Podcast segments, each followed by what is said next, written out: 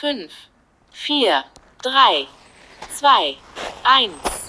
Starten. Ich gehe seit vielen Jahren so zwei bis drei Mal pro Woche joggen. 7 Kilometer, Aktivitätsdauer 36 Minuten, Das 18 tut gut.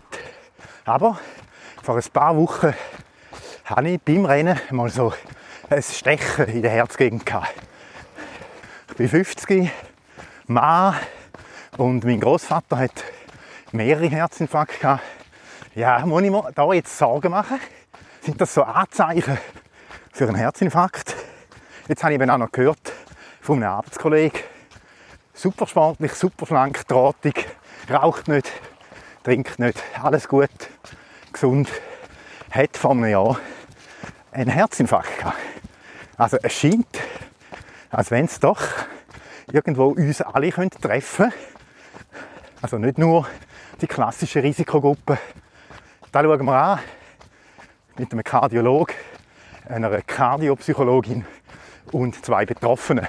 Der 20. Juli 2020, der bleibt schon im Kopf. Wie merke ich denn überhaupt, dass ich einen Herzinfarkt habe? Das ist nämlich gar nicht so eindeutig manchmal. Das ist mir nicht im Traum in Sinn gekommen, dass es ein Herzinfarkt kann sein Warum auch? Und wie ist das, wenn ich einen Herzinfarkt habe? Die Ungewissheit. Das ist das Schlimmste. Wenn man einer kann sagen, ja, aus dem Grund hast du einen Herzinfarkt, dann weiß man es. Aber ganz genau hat es mir noch niemand können sagen. Ich bin der Eto Wittmer. Ich brauche im Schnitt fünf Minuten auf einen Kilometer. Also durchaus fit. Aber eben, Das ist wirklich aus dem Nichts rausgekommen. Es kann wirklich jeden treffen. Also die, die gesund sind, sollen sich ja nicht so sicher fühlen. Input.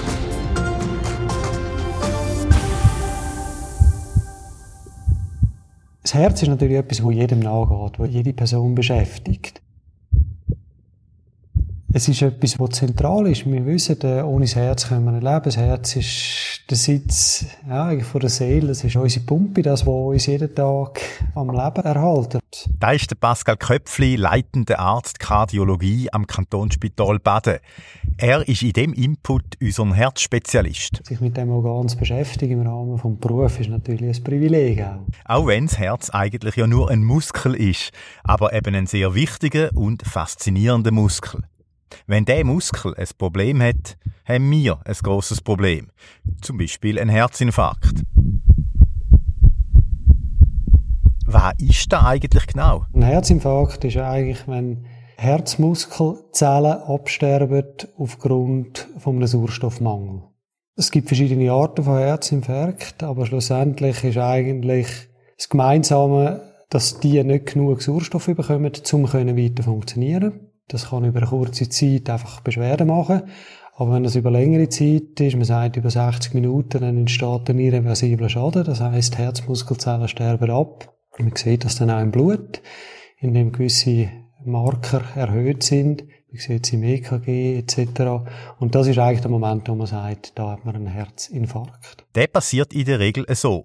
Relativ plötzlich verengt sich eine Arterie massiv, also ein Blutgefäß, wo das Blut in den Herzmuskel bringt, oder verschließt sich ganz und dann kommt ein Teil vom Herzmuskel viel zu wenig Blut über, also Sauerstoff.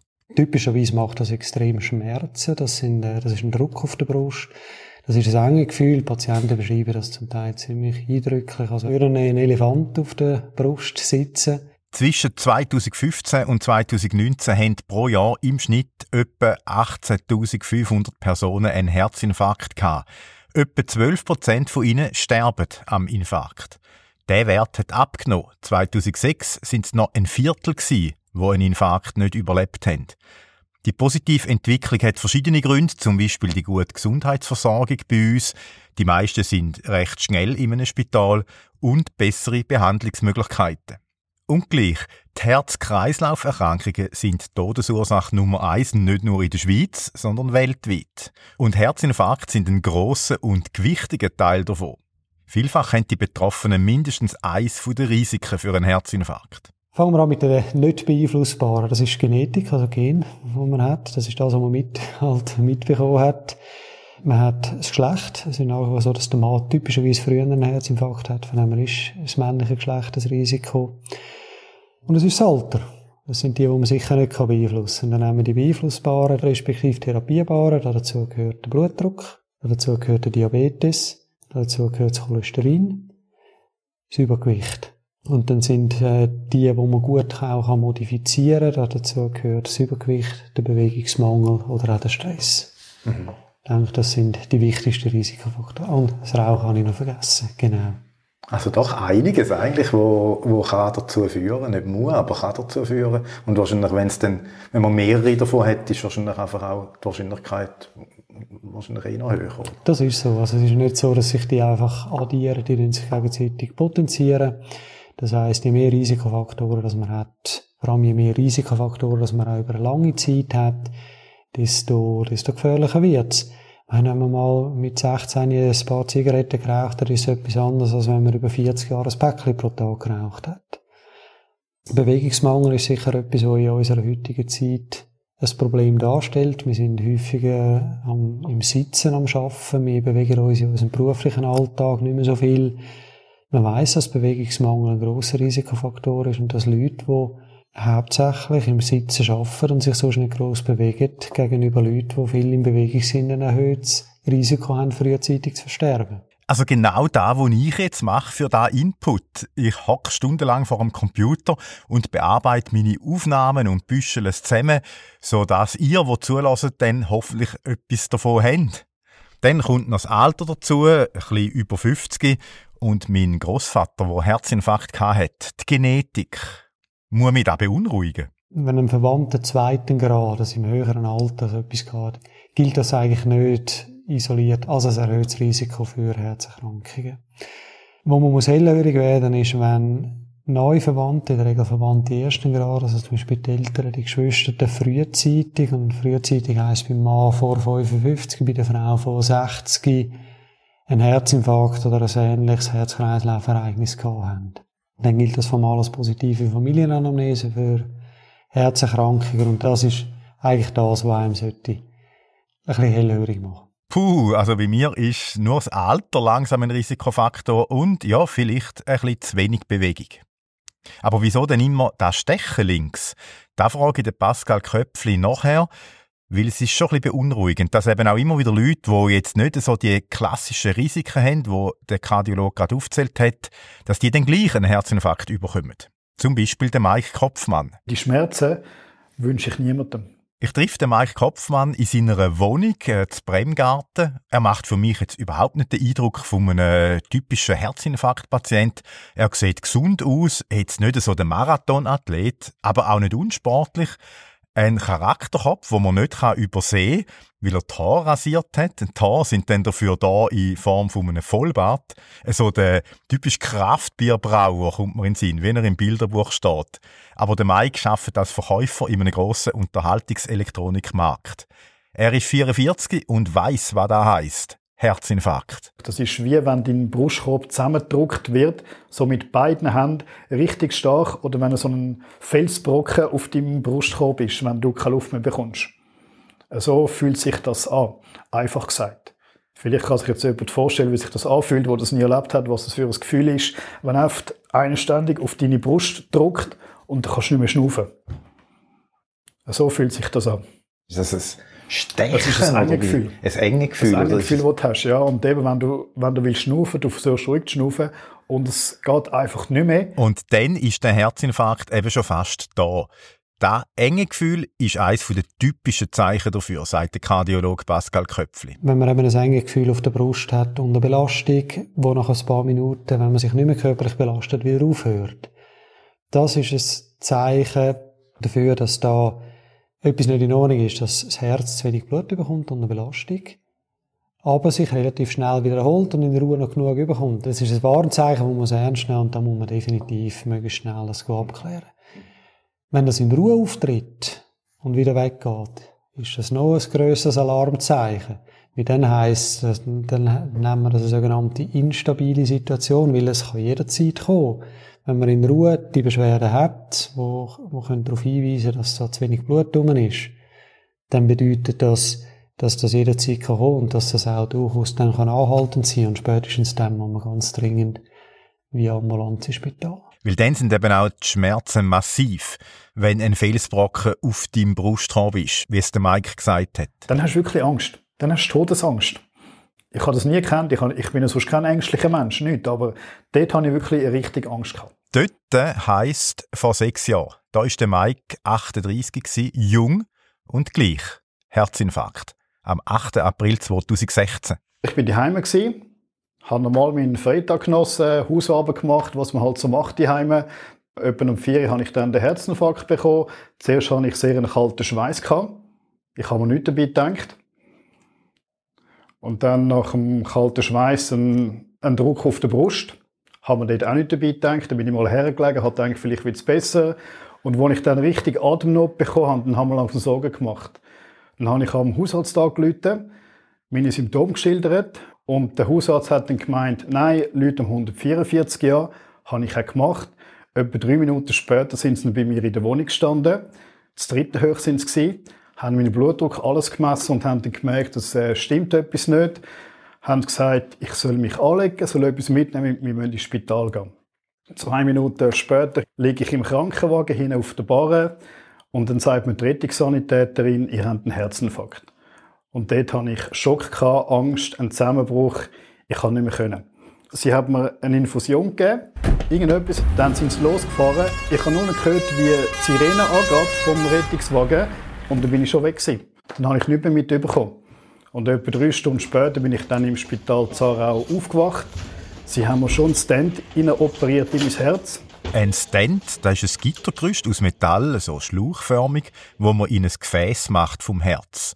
Das Implantat soll dann verschlossene oder verengte Blutgefäße offen behalten. Diese Operation am Herz ist heute ein Routineeingriff. Es geht darum, ein Blutgefäß so schnell wie möglich wieder aufzumachen, sagt der Kardiologe Pascal Köpfli. Das macht man im Herzkatheterlabor. Dort stellt man mittels Kontrastmittel und Röntgen die Herzkranzgefäße da, schaut, wo ist die enge Stelle oder der Verschluss, geht mit einem dünnen Katheter dort die, tut einen Ballon aufpumpen, genau an dem Ort, wo die enge Stelle oder der Verschluss ist und drückt die Verengung eigentlich an die Wand raus und tut in der Regel dann dort den sogenannten Stent, also so eine Art Metallgitterröhrchen implantieren. Das ist heute eigentlich Standard, das machen wir in vielen Spitälern. Das ist eigentlich die Intervention, die am meisten Leben rettet im Bereich des Herzinfarkt. Wenn man es, wie der Mike Kopfmann, zügig ins Spital schafft? Heutzutage überleben die meisten Leute einen Herzinfarkt. Das war früher anders. Gewesen. Es ist ja so, dass auch Herzen, die nachher auch einen relevanten Schaden davon getragen haben, die kann man mit unseren heutigen Medikamenten häufig wieder bis zu einem gewissen Grad ein bisschen stärken. Häufig nicht so wie, wie vorher, aber die Leute überleben das eher. Und es ist auch so, dass die Leute mit einer sogenannten Herzinsuffizienz, also mit, der, mit einem geschwächten Herz anschliessen, zum Beispiel an einen Herzinfarkt, heutzutage Jahre bis, bis Jahrzehnte können überleben wenn sie die richtige Therapie bekommen. Auch der Mike hat eine Therapie. Pro Tag muss er sieben verschiedene Medikamente nehmen und er hat einen Defibrillator implantiert. Also so ein Gerät, wie es im ganzen Land in Firmen oder im öffentlichen Raum umhängt, nur halt viel kleiner. Wenn mein Herz irgendwie ausschlägt, das heißt, ich habe einen Herzstillstand, tut der Defi gerade einen Stromschlag an mein Herz senden, dass mein Herz weiterpumpt. Und bei mir kann jederzeit das Risiko passieren, dass ich jederzeit einen Herzstillstand kann bekommen kann. Darum habe ich auch einen Defi. Und das Gerät daheim, wo mein Herz überwacht, wo meine Daten einig in der Woche nach Spital sendet. Statt all halb Jahr in der Kontrolle habe ich jetzt jede Woche Daten, die ins Spital übermittelt werden, dass sie sehen, da entweder hat das Gerät ausgeschlagen, ich habe irgendetwas gehabt, dass die wüssten, ja, jetzt kommst du mal besser wieder ins Spital, statt bei den normalen Termin. Also das Gerät tut permanent deine Herzrhythmus und die Werte loggen? Es ist kein Herzschritt machen, es ist für den Notfall. Also das heißt, erst wenn mein Herz einen Aussetzer hat, erst dann reagiert das Gerät vorne nicht. Die Daten, wo das Gerät übermittelt, was sind denn da für, für Daten? Also das sind Daten, wo man sieht von meinem Defi hat es irgendwelche Unregelmäßigkeiten gegeben oder ist alles gut von meinem Herzrhythmus? Und wenn der Arzt gesehen, ich habe irgendwie während dem Schlafen etwas gehabt, weil beim Schlafen merkst du nicht, wenn du einen Herzstillstand oder etwas hast, oder hat dein Herz kurz ausgesetzt, merkt es, aha, irgendwie Montagmorgen um 4 Uhr hat er etwas gehabt. Also wissen die genau, gut, tun wir ihm anrufen, tun wir ihn ins Spital für eine Kontrolle zu uns nehmen, um zu prüfen, was dort los ist. Es ist ein zusätzlicher Schutz, zusätzliche Sicherheit, das Gerät. Ich könnte ein Wohngerät leben, aber dann habe ich keine Sicherheit, keinen Schutz, wenn etwas ist. Und so ist es eine zusätzliche Kontrolle. Wo sein Leben retten kann. Das ist positiv, aber die Kehrseite ist, er wird durch das Gerät natürlich auch immer wieder daran erinnert, dass er nicht mehr ganz gesund ist, wenn er die Daten an Arzt übermittelt zum Beispiel. Das ist eine psychische Belastung, sagt Mike. Wobei die Medikamente, die er nehmen muss, sind noch schlimmer. Die liegen vor uns auf dem Tisch. Eine Schachtel mit ähm, Sieben Ah. Medikamente jeden mor Tag. morgens, mittags, abends, nachts. Hey, Freitag. Also du siehst am Morgen fünf Tabletten, am Abend zwei Tabletten und das jeden Tag. Das heißt, ich habe innerhalb der letzten sechs Jahre etwa 15.000 Tabletten geschluckt. Und wenn einer meint, das hat keinen Einfluss auf deine Psyche, das ist nicht so. Das hat einen Einfluss auf deine Gesundheit, auf deine Psyche. Ich meine, andere haben schon Mühe, wenn die eine Woche lang müssen das Grippemedikament schlucken und andere schlucken jeden Tag dann noch mehr Medikamente als ich, die noch schlimmere Krankheiten haben als ich. Also das ist jetzt noch harmlos. Am Anfang habe ich auch 12 Tabletten geschluckt, 14 Tabletten, wo ich den Herzfall bekomme, bis es sukzessive reduziert worden ist. Daneben gibt es gewisse Medikamente, die da kombiniert sind, so die große Tabletten zum Beispiel. Das sind gerade zwei Medikamente in einem. Das geht ja noch, aber es ist gleich genug für einen Menschen, der vorher gesund war. Und wirst halt auch, ja, wirst immer daran erinnert dann, oder? Ja, ja. Jedes Mal, wenn du das Medikament nimmst, weißt, ich muss es nehmen aus dem Grund. Oder wenn du siehst, die Medikamente sind praktisch leer, dann musst du dich kümmern, am Arzt wieder das Zeugnis verlangen für die Medikamente, in die Apotheke regelmäßig. Auch sechs Jahre nach dem Herzinfarkt ist da für den Mike eine grosse Belastung. Eben immer wieder konfrontiert zu werden mit seiner Krankheit und der Tatsache, dass er halt nicht mehr ganz gesund ist. Wenn ich mit ihm rede, ist er gut zu Weg. Er sagt aber, dass es schon Stunden und Tage gibt, wo er dann ein ziemliches Tief kann haben Und auch die Schilderung vom Vorfall, vom Herzinfarkt, wie wir es gerade gehört haben, das sei heute gut gegangen, aber es gibt Zeiten, da könnte er dann nicht so gut drüber reden. Die psychische Belastung kann also nach einem Herzinfarkt gross sein. Beim Mike auch, weil er bis heute rätselt, wieso dass er einen Herzinfarkt bekommen hat, wo er doch zu gar keiner Risikogruppe gehört hat. Was die Patientinnen und Patienten nach einem Herzinfarkt so als zu knabbern haben, psychisch, da reden wir gerade noch drüber mit dem Mike, einer Kardiopsychologin und der Margrit Wies aus Frau Brunnen in der Nähe von Burgdorf. Sie ist seit kurzem pensioniert, hat als Schulleiterin geschafft. Sie ist unsere zweite Herzinfarktpatientin. Und wie der Mike kann sie sich noch exakt an den Tag erinnern, wo es passiert ist. Da ist sie 62 gewesen. Es war am 20. Juli 2020. das ist mir geblieben, das Datum. Genau wie der Mike hat auch sie nie damit gerechnet, dass da ihr könnte passieren. Weil auch sie nicht wirklich zu einer Risikogruppe gehört, außer das Alter vielleicht. Die Zeit vor dem Infarkt hat sie aber ein anders erlebt wie der Mike. Dort hat so die Pandemie angefangen, oder? Und man ist nicht mehr unbedingt zu weit weg. Oder man hat gesagt, ja, wir bleiben jetzt mal in der Schweiz und gehen mit dem Velo gegen die Ostschweiz zu. So sind wir dort so gegen Baden zu, Egli so gefahren und äh, ging so einen Tag Velo gefahren. Und dann sind wir noch ein bisschen laufen am nächsten Tag. In schönen Hotel abgestiegen, das müssen wir schon haben. Und dann einfach plötzlich nicht mehr mögen. Das es so- hat so Känzeli und dann sind wir dort immer raufgelaufen. Das zweite Känzeli das Gefühl gehabt, ich mag nicht mehr. Und dann haben wir gedacht, was ist, warum? Bin eigentlich normalerweise recht gut Weg. Die Nacht habe ich nicht mehr, es war schlecht. Gewesen. Zum Mond ist es wieder gegangen. Und so haben wir uns so ein bisschen von Tag zu Tag geschleppt. Und dann dort in der Ostschweiz sind wir so in einem Velohotel neben uns. Da habe ich eine Nacht gehabt und dachte, jetzt ist etwas anderes. Irgendetwas ist nicht gut. So komische Zustände. Eigentlich, ich konnte es nicht definieren, oder? Und es war schlecht, gewesen, nicht wo. Und dann haben wir beschlossen, wir gehen am nächsten Tag heim. Und daheim habe ich nachher ähm, mal die Medgate angerufen. Und die haben dann gesagt, ja, soll doch mal das checken. Dann haben wir halt gedacht, ja, nein, das geht ja noch. Und dann sind wir mit dem Velo in eine schöne Pizza gegessen. Und dann habe ich wirklich nicht mehr mögen. Also, das kleinste Högerli, fertig. Einfach kichert wie ein Walross. Und dort nachher, hat es meinem Mann nicht mehr gefallen, gar nicht mehr. Bin am Abend nachher wirklich auf einen Notfall. Dann haben sie das Blut untersucht, mich angeschlossen und gesagt, äh, etwas ist nicht gut im Blut, ihr müsst noch ein bisschen bleiben. Und dann plötzlich hat es mich gedacht, was habe ich wieder für einen Zustand? Und das war noch schwierig für mich, der Zustand. Das ist manchmal wie vor einer Wallung. So ein bisschen, es sinkt alles an. Also es war sehr komisch. Und, und dann habe ich aber gerufen.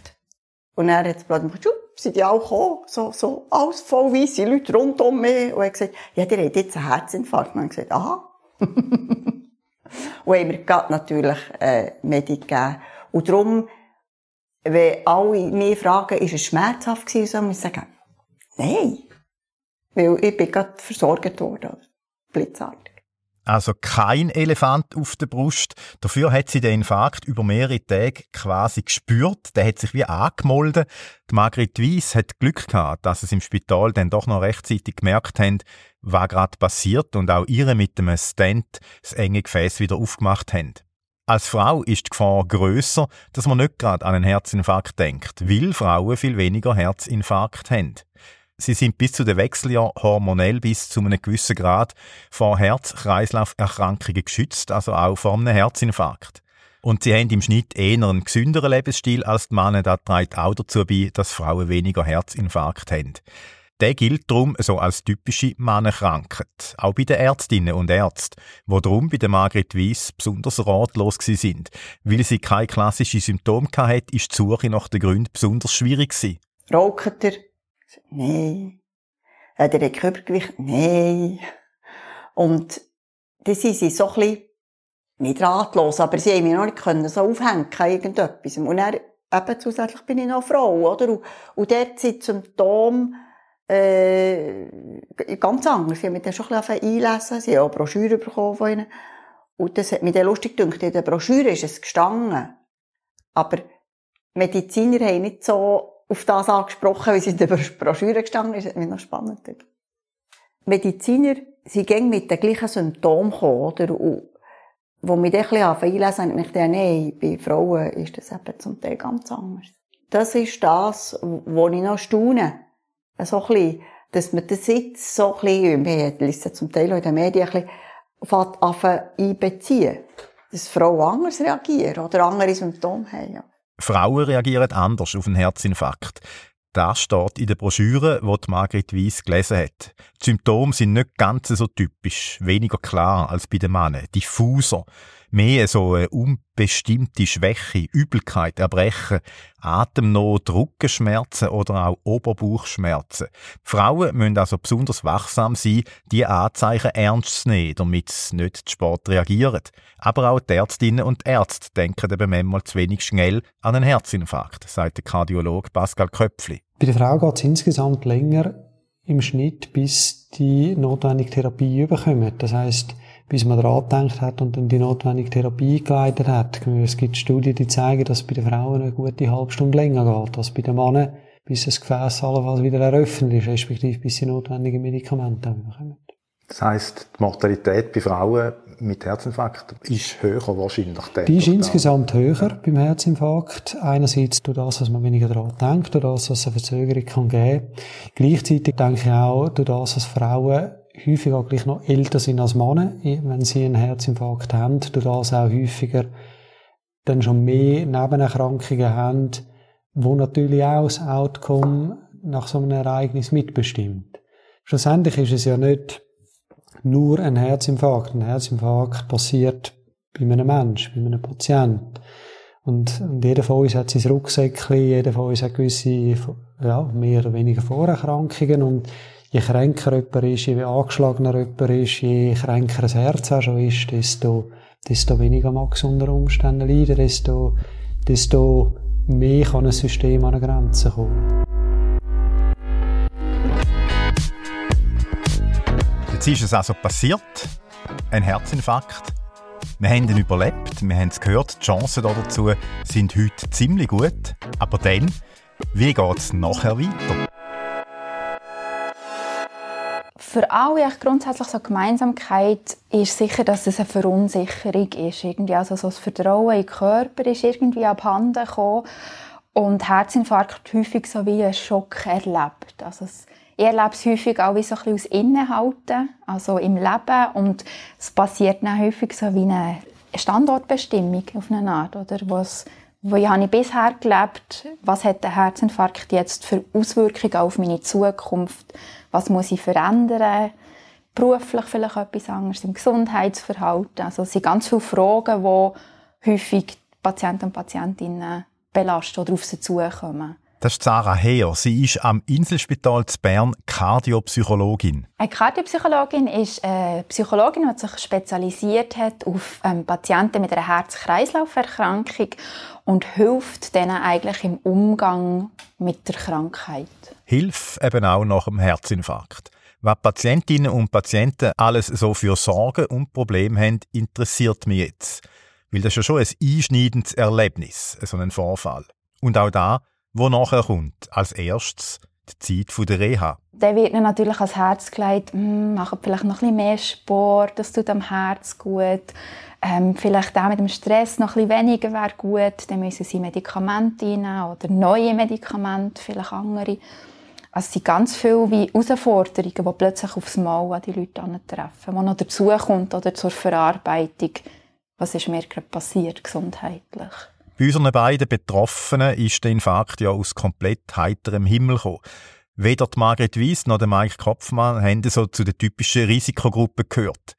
Dass da auch eine Belastung ist, hat der Mike vorher schon angetönt. Es hat ihn am Anfang richtig fertig gemacht, dass er keine Erklärungen hatte für den Herzinfarkt. Mein Herzspezialist hat mir gesagt, ich habe nichts dafür, ich habe nichts falsch gemacht.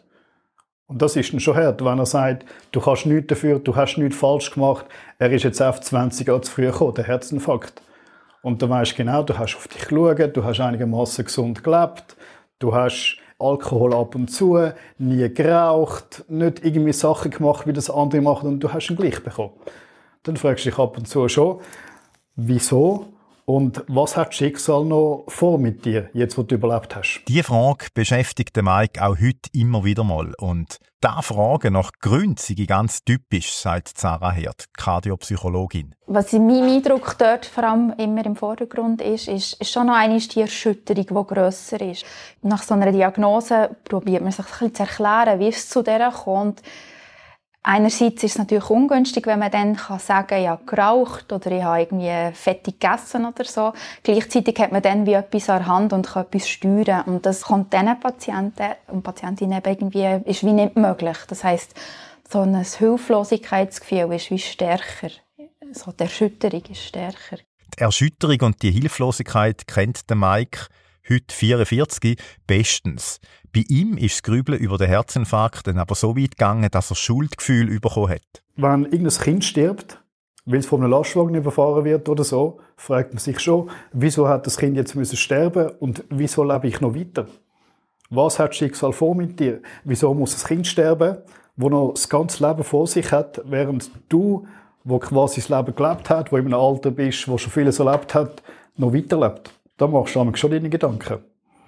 Regelmäßig. Also es ist nicht so, dass du das relativ leicht nimmst und äh, leicht verdrängst. Schuldgefühl nach einem Ereignis, wo halt für den Körper ziemlich krass ist, wie so ein Herzinfarkt, wo ich da gehört habe, habe ich ein Mühe gehabt, um es zu verstehen. Also, wieso, dass man da nicht einfach irgendwo egoistisch tickt und ja, froh ist, dass man den Infarkt überlebt hat.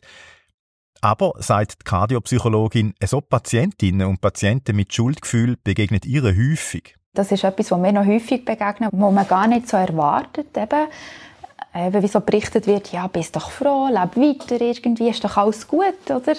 Und dass das dann häufig aber auch, eben auch noch zu weiteren Spannungen führt. Oder? Sie fühlen sich häufig nicht verstanden, machen sich vielleicht Vorwürfe oder haben Schuld oder vielleicht auch wie schämen sich für das, dass sie jetzt die Chance haben und eben andere nicht bekommen haben. Es ist noch schwierig, um das nachvollziehen, wenn man so sich das so überlegt, als nicht mhm. Betroffenen, oder? Absolut. Ich glaube, das geht eben ganz vielen so. Das ist ganz schwierig zum nachvollziehen, oder, wie es zu dem kommt. Und gleich ist es, ist, glaube ich, oder wenn man wenn man eben das innehaltet, so wie die Standortbestimmung macht und sich fragt auch vielleicht, was will das Leben mir noch sagen? Was bedeutet das jetzt? Wenn man sich mit dieser Frage auseinandersetzt, denke ich, kann man gleich auch schnell mal die Abzweigung nehmen, oder das, was ein Schuldgefühl hineinführt. Ja. Das ist beim Mike passiert und wegen dem ewigen Grübeln hat er dann gemerkt, er muss jetzt genau das machen, was Sarah Heer gerade gesagt hat, nämlich innehalten und eine Standortbestimmung machen. Ich hatte psychologische Betreuung nach dem Herzinfarkt, weil da bin ich in einer Phase gewesen, sehr schwarze Gedanken hatte ich dort sehr dunkle Gedanken. Du hast nicht mehr weitermachen. Du hast nicht gewusst, was erwartet dich, wie geht es weiter. Dann haben sie mir die Ärzte, weil die haben in der Reha-Klinik genau gemerkt, dass ich wirklich am Boden zerstört bin. Die haben wirklich gemerkt, hey, ich bin viel, viel zu jung für das, weil in der Reha-Klinik, du hast Patienten, 60, 70, 80 und du nicht einmal 40, bist dort mit all diesen Leuten in der Gruppe am Trainieren alles und fragst dich schon, was mache ich eigentlich da? Wieso bin ich in meinem Alter dort? Was habe ich falsch gemacht? Aber schlussendlich weißt du, du hast nichts falsch gemacht. Das ist Schicksal. Schicksal bestimmt schlussendlich, was passiert und was nicht passiert. Wie hat sich denn das geäussert jetzt? Die psychischen Probleme oder also die? Es hat Phasen gehabt, wo du nicht mehr hast weitermachen, wo du nicht mehr hast aufstehen, wo du am liebsten hättest im Bett liegen bleiben und einfach keine Lust mehr hast aufstehen. So quasi, wieso soll ich noch aufstehen? Wieso soll ich das noch machen? Was bringt's mir? Aber schlussendlich sagst du, es bringt nichts, sich fertig zu machen. Es ist passiert. Also musst du irgendwie damit äh, klarkommen. Also hast du dann versucht, klarkommen. Wir haben aber gleich Patienten gehabt bei uns im Zimmer, die dann nicht aufgestanden sind, die dann im Bett liegen geblieben sind. Und ich habe mir gesagt, so will ich nicht enden. Ich will doch weitermachen, weil eben, ich lebe weiter. Also, wenn ich schon eine zweite Chance bekomme, soll ich sie ja nutzen. Ein schwarzes Loch, Ängste, Schuldgefühl bis zu einer Depression. So wie ein Mike Kopfmann geht es vielen, die einen Herzinfarkt hatten, sagt Sarah Heer. 70 Prozent der Patientinnen und Patienten erleben einen Herzinfarkt als etwas, was sie stark bedroht. Und ein mehr als die Hälfte von ihnen erleben nach einem Herzinfarkt sogar Symptome wie starke Angst und Depressivität. Das ist relativ hoch. Das heißt jetzt noch nicht, dass die eine Depression haben oder wirklich eine klinische Angststörung, aber das zeigt auf, wie belastet die Leute sind. Und äh, es bricht auch häufig, oder, dass, es, äh, es, dass sie wie am Tod sehr nahe waren, also so Todesängste auch auf. Und dann, je nachdem, wie das verarbeitet wird, je nachdem auch, was ich für Ressourcen, für Stärken habe, so sei das, wie mein Umfeld aufgestellt ist, wie mich das unterstützt, was ich für Bewältigungsstrategien habe, auch unbewusst, oder, führt dann weiter dazu, ob es eine Depression gibt oder Angststörung. Nach an so einer Depression war auch die Margit Weiss. Die Lebenslust, die ich normalerweise empfunden habe, oder die Energie oder so, alles weg. So ein bisschen, der guckt so ein bisschen paralysiert und denkt, oh, was ist jetzt? äh, ist jetzt etwas, oder? Ja. Und um aus dem Loch rauszukommen, ist sie dann auch in eine Sprechstunde von der Kardiopsychologie gegangen. Das hat sie allerdings ein bisschen Überwindung gebraucht. Eine Kardiopsychologin denkt, ja, also, Kardiopsychologin, also bitte sehr, eh nicht, oder? Und dann, als ich gemerkt habe, dass eben, äh, mir so ein bisschen sehr überspitzt formulierter Boden unter den Füßen ist weggezogen worden, also der, das Vertrauen in den Körper, dass ich eigentlich gesund bin, dass ich normal bin, dass alles äh, eigentlich normal ist, so, äh, das nicht mehr hatte, habe ich dann ein bisschen gemerkt, ich muss mich so ein bisschen neu äh, spüren, neu, und, muss sich ein bisschen mit mir befassen, mir und mein Körper äh, oder ich und meine Gesundheit, das hat mich bis jetzt einfach nicht interessiert. Ich bin jemand extrovertiert zu boah, das hat mich nicht interessiert. Das geht einfach, oder? Und das habe ich dann ein bisschen ein bisschen müssen Tischstellen neu für mich. Dabei hat die Kardiopsychologin dann geholfen, Ängste, die wirklich da sind, zu überwinden. Ängste, dass man jetzt dann zum Beispiel gerade wieder einen Herzinfarkt haben und dass man nie mehr ein normales Leben führen kann. Bei den Männern ist es doch eher so die Leistung, Leistungsansprüche. Oder ich kann vielleicht nicht mehr die Leistung erbringen im Beruf oder privat, wo ich vorher mir gewöhnt war. Und bei den Frauen ist es häufig so das Anerkennen auch von eigenen Grenzen im Sinn von, dass sie sehr hilfsbereit sind, sehr aufopfern, sich vielleicht eher so um die anderen kümmern und sich selber wie vergessen haben. Frauen müssen also den eigenen Körper anders kennenlernen, Männer damit zu Schlag kommen, dass die Leistung nicht mehr so hoch ist wie vor dem Infarkt. Und gerade Männer sind da auch vor einem Herzinfarkt vielleicht ein bisschen mehr gefördert als Frauen, dass es einen Infarkt könnten haben, weil sie es vielleicht übertreiben mit der Leistung wenn sich's mit 50 nochmal so richtig gehen und einen Marathon rennen, sagt der Kardiologe Pascal Köpfli. Es spricht nichts gegen Marathonlaufen per se. Ja. Man soll sich einfach seriös darauf vorbereiten und man muss sich Tatsache bewusst sein, dass ein Marathon eine massive Belastung für den Körper darstellt. Das ist intensiv, so eine Distanz zu rennen. Und dass man in dem Moment der Körper einer extremen Situation aussetzt. Man, man schwitzt viel, man, man muss den, den Flüssigkeits-, den Salzverlust ausgleichen. Das ist nicht zu unterschätzen. Aber Leute, die finden, ich kann fünfmal pro Woche moderat go, go joggen, go walken, langläufen, Velofahren, vor allem Ausdauersport, das, das, das ist super. Also das, das ist etwas vom Besten, was man machen kann für den Körper. Schwimmen natürlich auch, ja. Also dann mache ich da doch jetzt gerade wieder mal eine Runde rennen. 5, 4, 3, 2, 1. Starten. Aber was ist jetzt mit dem Stechen in der Brust, wo ich ab und zu habe und wo wahrscheinlich alle von euch auch irgendwo kennen, ab und zu? Mit grösster Wahrscheinlichkeit ist das nicht ein Herzinfarkt, wenn man mal ein Stechen hat. Und ein Stechen auf der Brust ist in der Regel etwas, das hat jeder von uns mal. Das ist meistens etwas, wo irgendwie von der Muskulatur herkommt, vom Bewegungsapparat. Vielleicht hat man vorher Sport gemacht, ist ein bisschen komisch gelegen. Ein kurzes Stechen kommt in der Regel nicht vom Herz. Puh, also ich denke, da kann ich mich ein bisschen entspannen und viele von euch wahrscheinlich auch. Die Wahrscheinlichkeit, dass ich einen Herzinfarkt überkomme, ist nicht riesig, aber natürlich, sie ist da. Und von dem her halt doch wichtig, irgendwo wachsam bleiben will. Das kann wirklich jeder treffen. Was aber gleich nicht heisst, dass man jetzt wegen jedem kleinen Stechen in der Brust gerade panisch zu der Ärztin oder zum Arzt rennen müssen. ein Input zum Herzinfarkt. Ich bin der Reto Wittmer und mich hat besonders beeindruckt, wie vielfältig und doch auch schwerwiegend so die psychischen Probleme können sein können, die Betroffene können haben nach einem Herzinfarkt.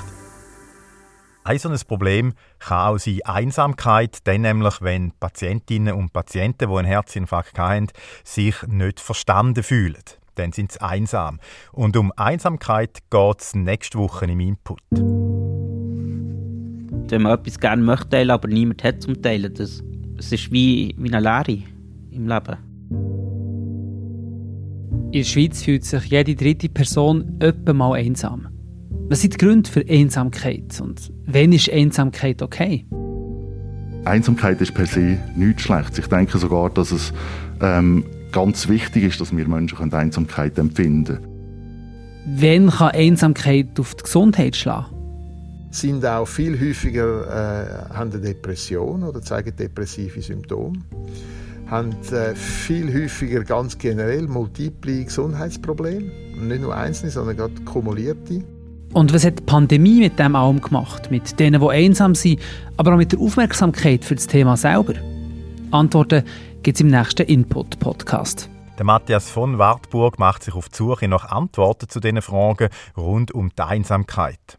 Und wenn ihr findet, ah, da könnte ich vielleicht sogar noch etwas beisteuern, eine Geschichte oder einen Hinweis, dann gebt den Input per Mail an input.srf3.ch. Input